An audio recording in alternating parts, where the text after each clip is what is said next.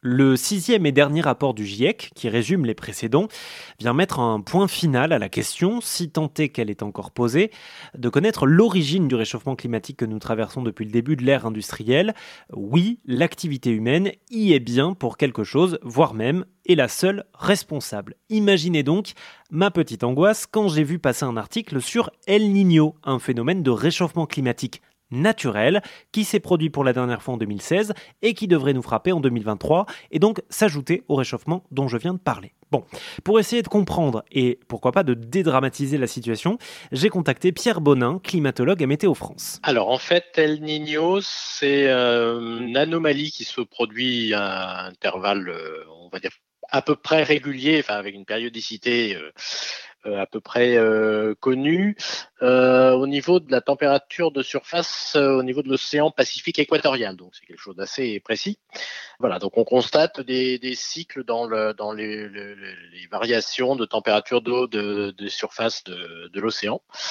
Ces anomalies ont après des conséquences sur la circulation atmosphérique au niveau du Pacifique, mais pas seulement, quoi, sur d'autres parties du globe. J'ai demandé à Pierre Bonin de nous expliquer comment un réchauffement naturel et cyclique des eaux du Pacifique pouvait induire un réchauffement de l'air. Au niveau de l'atmosphère, la, euh, ça crée des, ce qu'on appelle des ascendances, donc des courants ascendants d'air plutôt chauds et qui vont créer des conditions euh, nuageuses et pluvieuses sur ce, ces zones-là, ce secteur-là.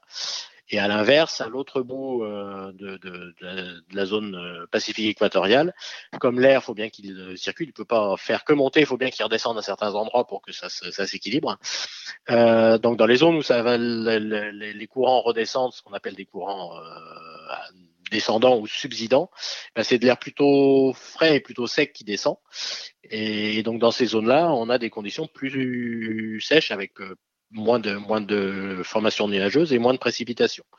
Et donc, ces déplacements d'anomalies chaudes sur le Pacifique va faire déplacer ces zones de, de humides ou, sèches en fonction de, de, de la position de l'anomalie chaude de, de, de, de surface de l'océan. Et donc c'est ça qui va créer des variations climatique sur les, zones concernées. Très bien. On a bien compris que le réchauffement induit par El Niño devrait avoir un impact sur la zone au-dessus de ces eaux équatoriales du Pacifique, à savoir au-dessus du Pérou et de l'Australie. Mais qu'en est-il du reste de la planète? Est-ce qu'on doit craindre, entre guillemets, un impact d'El Niño, notamment chez nous, en Europe, sur l'Amérique du Nord ou encore le nord de l'Afrique? Alors, il vous aura pas échappé que l'Europe, la France en particulier, on est quand même assez loin du Pacifique.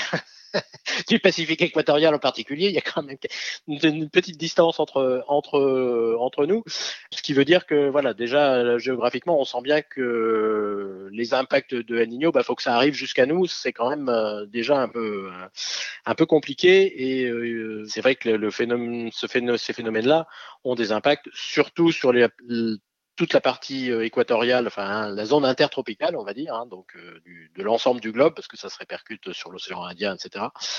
Et sur la zone, euh, on va dire, pacifique et les territoires qui sont autour du Pacifique. Ça, c'est dans les grandes lignes, voilà les, les, principales interactions. Pour que ça ait des conséquences jusque chez nous, euh, faut déjà un Nino qui soit marqué, et donc ce qui n'est pas le cas à chaque fois.